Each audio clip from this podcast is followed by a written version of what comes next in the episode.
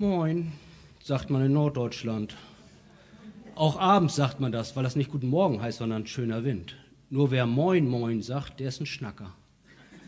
Mein Name ist Martin Saal, ich bin ja auch Mitglied der Philippusgemeinde und im Sommer sieht man mich nicht, weil ich dann auf See bin. Zwischen Flensburg und Wolgast fahren wir mit dem Missionskutter die deutschsprachigen Ostseehäfen ab und versuchen Menschen mit Gott in Kontakt zu bringen.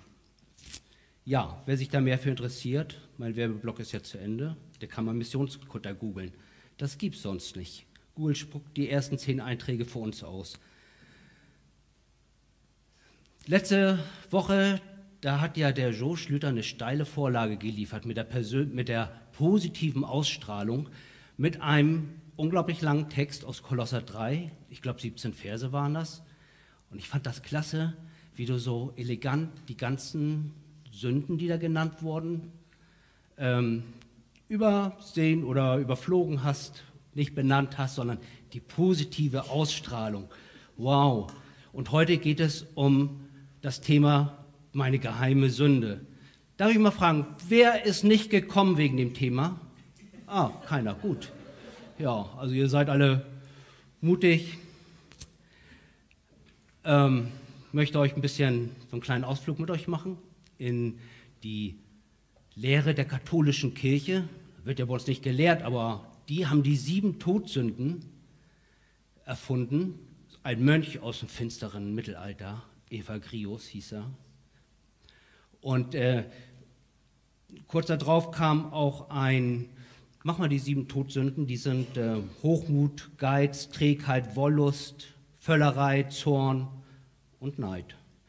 Ja, und der ein, ein anderer Mönch, der war mit positivem Denken gesegnet, der hat dann einen Tugendenkatalog entworfen für die Gläubigen, äh, in dem dann eben die besseren Sachen, die Sachen, die wir tun sollen, äh, aufgelistet waren. Und der Tugendenkatalog, der hatte die Idee, dass der Mönch danach fragen wollte, was tut dem Menschen gut oder äh, wie kann ein Mensch zu einem gelingenden Leben kommen. Ja, und ähm, während meiner Recherchen da in der katholischen Kirche, ich bin ja nicht Katholik, ähm, da kam mir ein, ein Ausspruch von einem Moraltheologen, Matthias Beck, über. Ich habe das Wort Moraltheologe äh, noch nie gehört. Und der sagte, dass die Todsünden, auch Wurzelsünden oder Haltungssünden genannt werden, dass die eigentlich keine Sünden sind, sondern das sind Haltungen, die zu Handlungen werden und die Handlungen werden dann die eigentlichen Sünden.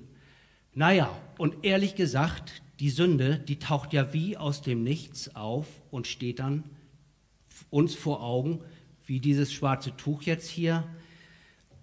Und eigentlich möchte das keiner, dass die eigenen Sünden die verborgenen Sünden offenbar werden. Das erkennt man schon daran, dass die Bankräuber immer Strümpfe über dem Gesicht haben, die wollen nicht ertappt werden.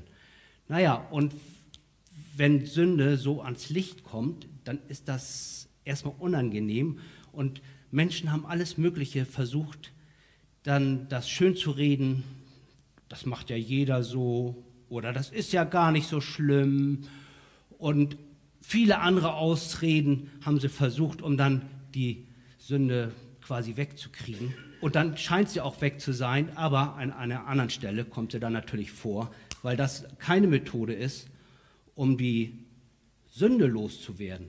Ja, und ich möchte euch, die meisten werde ich daran erinnern, weil wir das schon wissen, wie wir die Sünde loswerden, ohne komische Ausreden, ohne unter den Teppich zu kehren, ohne irgendwie auf andere zu zeigen, nämlich da brauchen wir das Blut Jesu Christi. Das habe ich in der Tasche. Moment. Da ist das, also symbolisch natürlich, in Form eines roten Tuchs. Und in der Bibel steht, das Blut Jesu wäscht uns rein von aller Sünde. Das ist ein Geheimnis, auf das ich nicht näher eingehen will jetzt, aber die Sünde ist dann weggewaschen und die wird uns nicht wieder aufgetischt. Die kommt auch an einer anderen Stelle nicht. Und das Gute ist, Jesus hat sie auch nicht, weil weggewaschen ist weggewaschen. Und das äh, ist dann für uns zum Vorteil, wenn Menschen sagen, oh, ihr Christen, ihr redet immer über Sünde. Ja, eigentlich reden wir nicht über Sünde, sondern wie über die Erlösung, wie wir die Sünde wegkriegen. Und das ist auch viel besser. Ähm, auch wenn die Bibel jetzt jede Sünde gleich wertet, nicht die Konsequenzen, aber die Strafe, die die Sünde.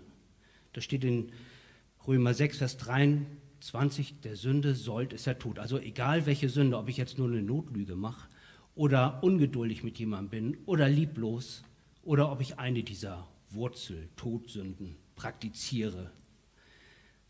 Es spielt keine Rolle, die Sünde, der Sünde sollt ist er tot. In Gottes Gerechtigkeit werden wir sündige Menschen sterben müssen. Und dazu dürfen wir dann auch die Bibel zitieren in 1. Johannes 1, Vers 9. Da steht, dass wenn wir unseren Stolz ablegen und unsere Sünde erkennen und benennen und zu Jesus bringen, dann ist er treu und gerecht und wäscht uns rein, vergibt uns die Schuld. Das ist schon ganz klasse, finde ich. Also das hilft mir jedenfalls, meine Haut zu retten. Leider sind wir schnell angepiekst. Und gerade so Haltungssünden, da sind wir schnell angepiekst, wenn uns jemand auf unsere schlechten Angewohnheiten anspricht, auf unsere schlechte Haltung, auf destruktive Prägungen, und in unserer Individualgesellschaft ist es ganz schön schwer, jemandem seine Sünden zu nennen oder von jemandem die Sünden genannt zu kriegen. Ja, und ich habe da mal in der nächsten Tabelle so eine, so eine Tabelle mit Ausreden von diesen Sünden. Also wenn einer, wenn du sagst, du bist neidisch, ach, ich nehme nur meine Umwelt als Maßstab wahr. Oder Mann, bist du habsüchtig oder gierig? Nein, ich bin nur sparsam und ich sammle gerne. Oder boah, bist du hochmütig? Und übrigens ist Hochmut und Arroganz genau das Gleiche. Wenn ich die Begriffe beide benutze, dann ist das das Gleiche. Dann sagt man, nein, ich bin bloß selbstbewusst. Bei Geiz, ich bin nur sparsam, Trägheit, ich habe halt eine gute Work-Life-Balance. Oder bei Zorn, naja, wenn ihr jetzt mal in euer Leben guckt, dann habt ihr wahrscheinlich viel bessere Ausreden, als die mir jetzt eingefallen sind.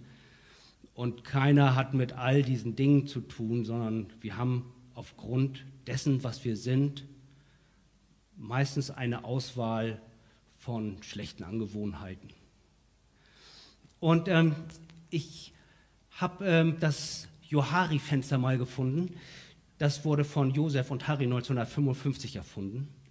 Und da sehen wir, dass es Dinge gibt, die sind mir bekannt. Und es sind Dinge, gibt Dinge, die sind mir unbekannt. Und ähm, irgendwas dazwischen gibt es eigentlich nicht. Genauso, entweder sind sie anderen, anderen bekannt oder die sind anderen unbekannt. Und wenn jetzt Dinge mir bekannt sind und anderen bekannt sind, dann bin ich eine öffentliche Person. So kenne ich mich, so kennt ihr mich. Und ich dachte mir so, als Christ müssten wir eigentlich auch in unserem Privaten eine öffentliche Person sein. Weil wenn die Sünde ans Licht kommt, das ist Käse, das will gar keiner. Also entweder will man gar nicht sündigen oder man will, dass das am liebsten mh, hm, keiner weiß. Ja, und dann gibt es aber auch noch Dinge, die sind mir bekannt und mir unbekannt und anderen sind die bekannt. Das nennt man dann blinder Fleck, Blindspot. Alle wissen das. Meine, meine Frau, die hat mir mal gesagt, Martin, immer wenn du auf der Kanzel stehst, dann bist du da hinten am Rumspielen. Und ähm, war ein blinder Fleck von mir. Es gibt aber auch noch schlimmere blinde Flecken, äh, die man hat. Aber das ist gut, wenn ich mir Feedback einholen kann bei jemandem, der mich kennt, der mich beobachtet und bewertet, ohne mich zu verurteilen. Dann kann ich mir ein Feedback einholen. Und heute, nach dem Gottesdienst, wenn wir dann nach Hause kommen, dann werden meine Frau Reinhold und ich frühstücken und dann werde ich mir ein Feedback einholen über die Predigt. Ob ich zu lange gepredigt habe, zu laut, zu leise, zu wenig, zu viel Englisch oder Fachbegriffe, alles Mögliche. Ja, dann gibt es ja auch noch die Möglichkeit, mir ist es bekannt und anderen ist es unbekannt. Mein kleines Geheimnis. Und es gibt da Dinge, die sind ganz gut. Maria behielt alle die Worte, die der Engel zu ihr gesagt hatte, in ihrem Herzen. Und auch bei Josef wäre es gut gewesen, hätte er die Offenbarung von Gott mit den Träumen für sich behalten und nicht seinen Brüdern erzählt. Es war für ihn bestimmt. Also manches darf mein Geheimnis bleiben, aber wenn es um Sünden geht, Haltungssünden, wenn es um Internetpornografie geht, Affären, Süchte, es gibt den, die Meinung, alle Sünden kommen irgendwann mal ans Licht. Klar, jede Sünde kommt irgendwann mal ans Licht. Spätestens, wenn Gottes großes Gericht kommt. Aber viele kommen auch davor schon ans Licht. Und wenn die Sachen mir bekannt sind und anderen unbekannt, dann habe ich die Möglichkeit, da etwas dran zu tun. Kann ich vertuschen aber ich kann auch jemanden in meinem Leben zulassen, dem ich Rechenschaft abgebe. Also jemand, der Feedback mir gibt und jemand, dem ich Rechenschaft ablege über mein Leben. Äh, und zwar kann das, so, kann das ein, ein Bruder oder ein Freund sein, dem ich dann mal sage, wie ich mit meinen Schwächen, mit meinen Kämpfen klargekommen bin. Ich hatte zwei, eine, zwei Zweierschaften, wo wir uns gegenseitig aufmerksam machen sollten. Ich habe immer das Problem, dass ich anfange zu rauchen. Ähm, ist mein kleines Geheimnis. Viele wissen das nicht, aber ich weiß das. Ich bin süchtig und kann mit Zigaretten nicht umgehen. Und mein Gegenüber hatte mit der Internetpornografie Probleme und wir wollten uns immer anrufen, wenn einer gefallen ist, wenn einer versagt hat. Und dann bekamen wir auch zweimal oder dreimal haben wir uns angerufen und dann ist es irgendwie so im Sande verlaufen.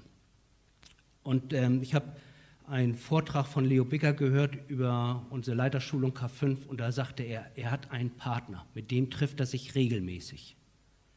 Und dann besprechen die, wie das Leben war. Ein Partner, der auch um seine Schwäche weiß, um seine Verfehlung und Sünde und mit den Dingen, mit denen er kämpft. Und die haben sich regelmäßig getroffen. Das muss man selbst wissen, ob man sich jetzt regelmäßig jeden Tag trifft oder jede Woche oder einmal im Vierteljahr. Da kann man bestimmt einen guten Zeitpunkt finden. Aber sich einfach nur anrufen, wenn irgendwas schiefgelaufen ist, das hält nicht lange. Aber eine Zweierschaft machen, wo man weiß, ich habe in einem bestimmten Zeitabschnitt, da werde ich diesen Menschen wieder treffen und dann werden wir wunderschön ein Bierchen trinken oder ein Glas Wein und dann werden wir uns das Leben mal angucken. Und dann gebe ich Rechenschaft über das, was mein Geheimnis ist und das, was die anderen nicht wissen. Um jemand zu haben, dem ich das beichte, der mir auch Feedback gibt und guckt, wie gut ich es hingekriegt habe, der für mich betet. Ja, soweit erstmal die die beiden Feedback und Rechenschaft abgeben. Das ist gut, wenn wir so eine Zweierschaften haben. Aber nicht on demand, sondern das muss irgendwie was Festes sein, damit das funktioniert. Es gibt ja noch das, das letzte Feld, mir unbekannt und anderen ist es auch unbekannt, meine verborgene Sünde. Und Gott kennt sie, Gott weiß das. Und meine verborgene Sünde ist die Arroganz. Und da möchte ich euch gerne mal mitnehmen auf den Weg, den Gott da mit mir gegangen ist. Gott wusste das schon seit 50 Jahren. Martin ist ein arroganter Typ, aber hat mich damit in Ruhe gelassen. Der wusste genau den Zeitpunkt, wann er damit anfängt. Und er hat wahrscheinlich schon eher angefangen, als ich es bemerkt habe. Und ich wünschte, ich könnte euch jetzt diesen, ähm, diesen Erlebnisbericht mit Gott in der Vergangenheit erzählen. Da würde ich viel besser dastehen. Aber leider ist aus diesem Gott hat es mir gesagt und ich dachte, jetzt machen wir dann drei Wochen Workshop draus. Ist da ein jahrelanger Konditionierungsprozess draus geworden. Ich bin da immer noch nicht ganz fertig. Und wenn wir ähm, Prägung aus unserer Kindheit verschleppen, dann kann das auch ein lebenslanger Prozess sein. Ein lebenslanger Prozess, an dem wir immer dran sein können. Und das ist gut, wenn wir da Wegbegleiter haben. Aber das soll mich nicht davon abhalten, dass ich die Dinge zulasse, dass ich da rangehe und dass ich Gott da auch rangehen lasse. Der nimmt ja nicht nur, ist ja nicht nur der Polizist, wo der Hammer aus dem Himmel kommt und der mich straft. Das ist vorbei. Seit Jesus gestraft wurde, straft uns Gott nicht mehr. Vielmehr, Gott liebt uns und möchte uns helfen, dass wir uns erneuern, unseren Sinn erneuern, unser Mindset. In Römer 12, Vers 2 stellt euch nicht, steht, stellt euch nicht dieser Welt gleich, sondern ändert euch durch die Erneuerung eures Sinnes. Das, die Gesinnung, das Mindset, das soll erneuert werden. Und dann habe ich auch im Rahmen meiner Predigtvorbereitung bin ich auf den Vers äh, 2. Korinther 4, Vers 16 gestoßen. Ich bin ja jetzt auch schon ein alter Sack und ähm, da steht, wenn auch der alte Mensch verfällt, so wird sich doch der Neuere von Tag zu Tag erneuern dürfen. Und wer das in seinem Alter erlebt, der darf stolz sein auf seine Jahre, die er im Leben hat. ja, also Gott fängt schon immer dann an, wenn wir das nicht merken. Und bei mir hat er angefangen, als ich einen Prediger zur Rede stellte. Da draußen auf dem Parkplatz war das. Ich war, wollte ja nicht arrogant sein. Ich wollte ja bloß mal nachfragen, wie er das meint, was er da gepredigt hat. Und äh, dieses Vier-Augen-Gespräch war auch dann schnell zu Ende. Aber im Nachmittag habe ich dann einen langen Brief gekriegt, wo er mich fragte, Martin, mit, welcher, mit welchem Hochmut kommst du mir da an? Und ich habe gesagt, boah, der muss Buße tun, dass er mir sowas sagt, wenn er recht hat. Aber wenn er nicht recht hat, muss ich Buße tun, weil Hochmut ist eine Sünde bei Gott. Und da habe ich angefangen, ich wollte das rausfinden. Bin ich jetzt wirklich hochmütig? Bin ich arrogant? Und da habe ich erstmal meine Freunde gefragt, ob ich arrogant bin. Und die haben mir alle natürlich gesagt, nein Martin, du bist nicht arrogant. Nur ein Freund, der hat mir gesagt, Martin, zu mir bist du nicht arrogant. Äh, und da wusste ich, hm, ich bin immer noch nicht am Ende mit meinen Ermittlungen und habe da auch Gott gefragt. Ich nehme mir immer so Zeit mit Gott vormittags. Die dauert mal länger, mal kürzer. Und ich weiß nicht, was ich an diesem einen Morgen gelesen habe in der Bibel, aber dann habe ich gesagt, Herr, ich komme mit meiner Arroganz gar nicht weiter. Ich muss dem Prediger bald mal sagen, dass er Buße tun muss. Und dann hat Gott das Kino angemacht, klack, der Vorgang ging auf und die ganzen Begebenheiten, wo ich arrogant war, gingen wie so ein Film in meinem inneren Auge vorbei. Er hat mir als erstes mal meine ganzen Verkehrsteilnehmer gezeigt, die ich als Idioten bezeichne. Und wenn mein Beifahrer auch der Meinung ist, dann gibt es eine herrliche Spottrunde. Und dann habe ich eine Frau betreut mit einem besessenen Sohn. Ich war bei ihr, wollte ihr helfen und der Sohn hat mich verhöhnt und ins Gesicht gespuckt. In dem Film hat Jesus mir gesagt, Martin, du hättest ihn in die Freiheit führen können, aber du warst hochmütig.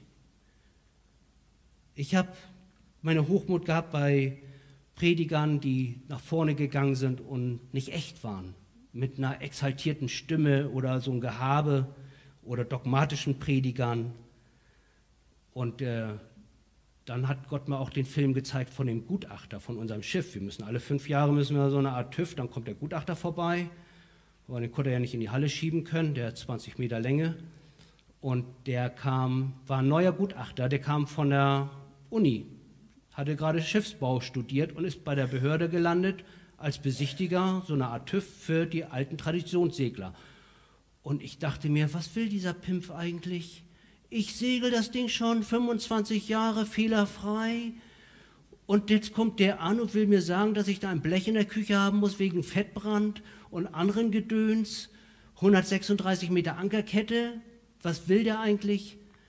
Und Gott sagt, Martin, das gibt keinen Grund, warum du irgendeinen Menschen verachten, der dir gestattet, einen Menschen zu verachten. Es gibt keinen Grund, weder ein Gutachter noch Verkehrsteilnehmer noch irgendwelche Brüdern und Schwestern schon gar nicht und die anderen alle auch nicht. Alle meine geliebten Menschlein, die will ich nicht, dass die irgendeiner verachtet.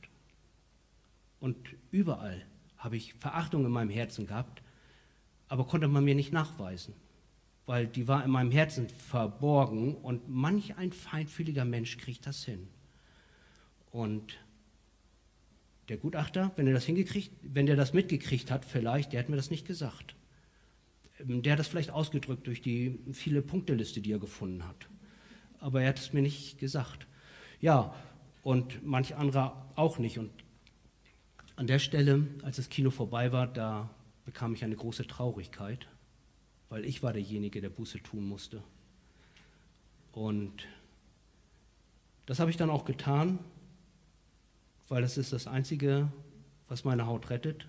Buße tun, umkehren, dem Herrn sagen, Dankeschön, ich habe es wahrgenommen, ich möchte, dass du mich heilst an der Stelle.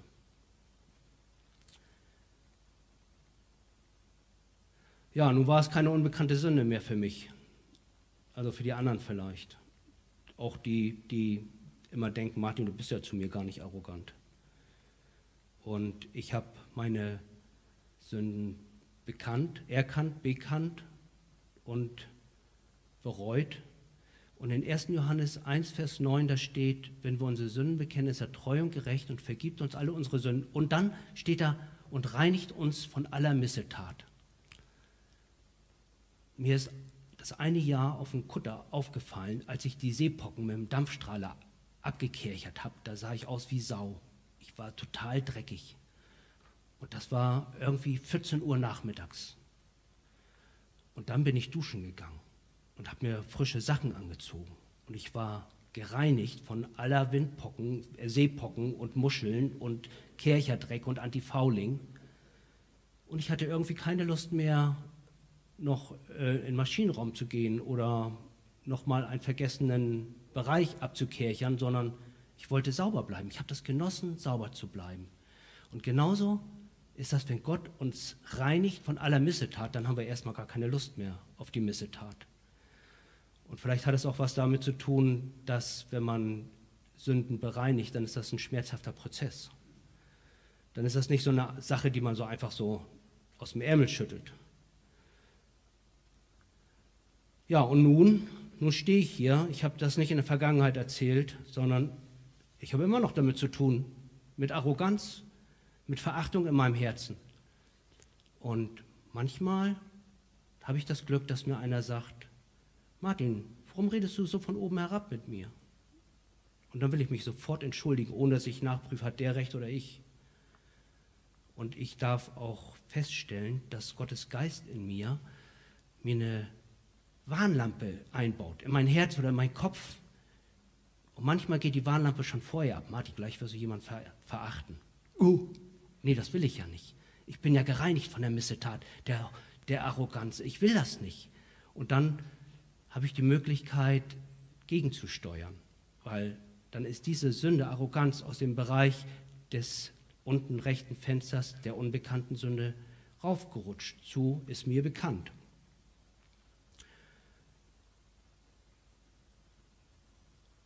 Ja, so bin ich auf dem Weg und wenn ich mal hochmütig mit euch rede, dann sagt mir das bitte, weil ich bin auf dem Weg. Und das ist eine Sache, die nicht so einfach ist. Ich habe die mein ganzes Leben praktiziert, habe auch in die Vergangenheit geguckt. Ich habe mit ADHS zu tun. Aha, die haben immer Misserfolge, die müssen das kaschieren. Arroganz ist ein gutes Mittel. Aber alle diese Wurzelsünden oder Haltungssünden, mit denen bauen wir auch Mauern auf. Die vergiften unsere Beziehung zu Gott und zueinander. Und deswegen lohnt es sich immer, wenn wir um so ein Ding wissen, dass wir das rangehen. Und wenn Gott meint, dass es dran ist, dann bin ich bereit dazu. Also in meinem Fall hat Gott mich 50 Jahre mit der Arroganz in Ruhe gelassen. Das nenne ich Geduld. Ja, und ähm, ich möchte euch ein paar Fragen mitgeben. Die schmeißen wir jetzt mal an die Wand und wenn ihr die, manche fotografieren die ja, manche haben gleich eine Antwort drauf, die brauchen die nicht oder vielleicht wollt ihr die nochmal schriftlich haben, kann ich euch die geben. Ich habe mir die auch aufgeschrieben. Für welche Animositäten in meinem Leben nehme ich mir heraus, dass ich Ausreden mir ausdenke, um mich zu verstecken, um das zu kaschieren, um die Sünde oder meine, meine schlechten Angewohnheiten unter den Teppich zu kehren. Und dann ist auch eine wichtige Frage, beschädigen schlechte Haltungen, Angewohnheiten, Prägungen, however, meine Integrität? Auch da hatte ich ein paar Sachen bei mir drin, die würden jetzt zu weit führen. Also ich bin, habe eine große Schattenseite bei mir, wo viel auf dem Zettel steht. Aber jetzt soll es nur um Arroganz gehen. Ja, und dann möchte ich mich und euch fragen, hast du Menschen in deinem Leben, die in dein Leben sprechen dürfen, die dir Feedback geben dürfen? Hast du Menschen, vor denen du so viel Vertrauen hast, dass du regelmäßig Rechenschaft ablegen möchtest? Ja, in Jakobus 5, Vers 16 steht jedenfalls, bekennt einander eure Sünden und betet füreinander, dass ihr gesund werdet. In diesem Sinne, macht das Beste draus. Mache ich auch, zu seiner Ehre. Amen.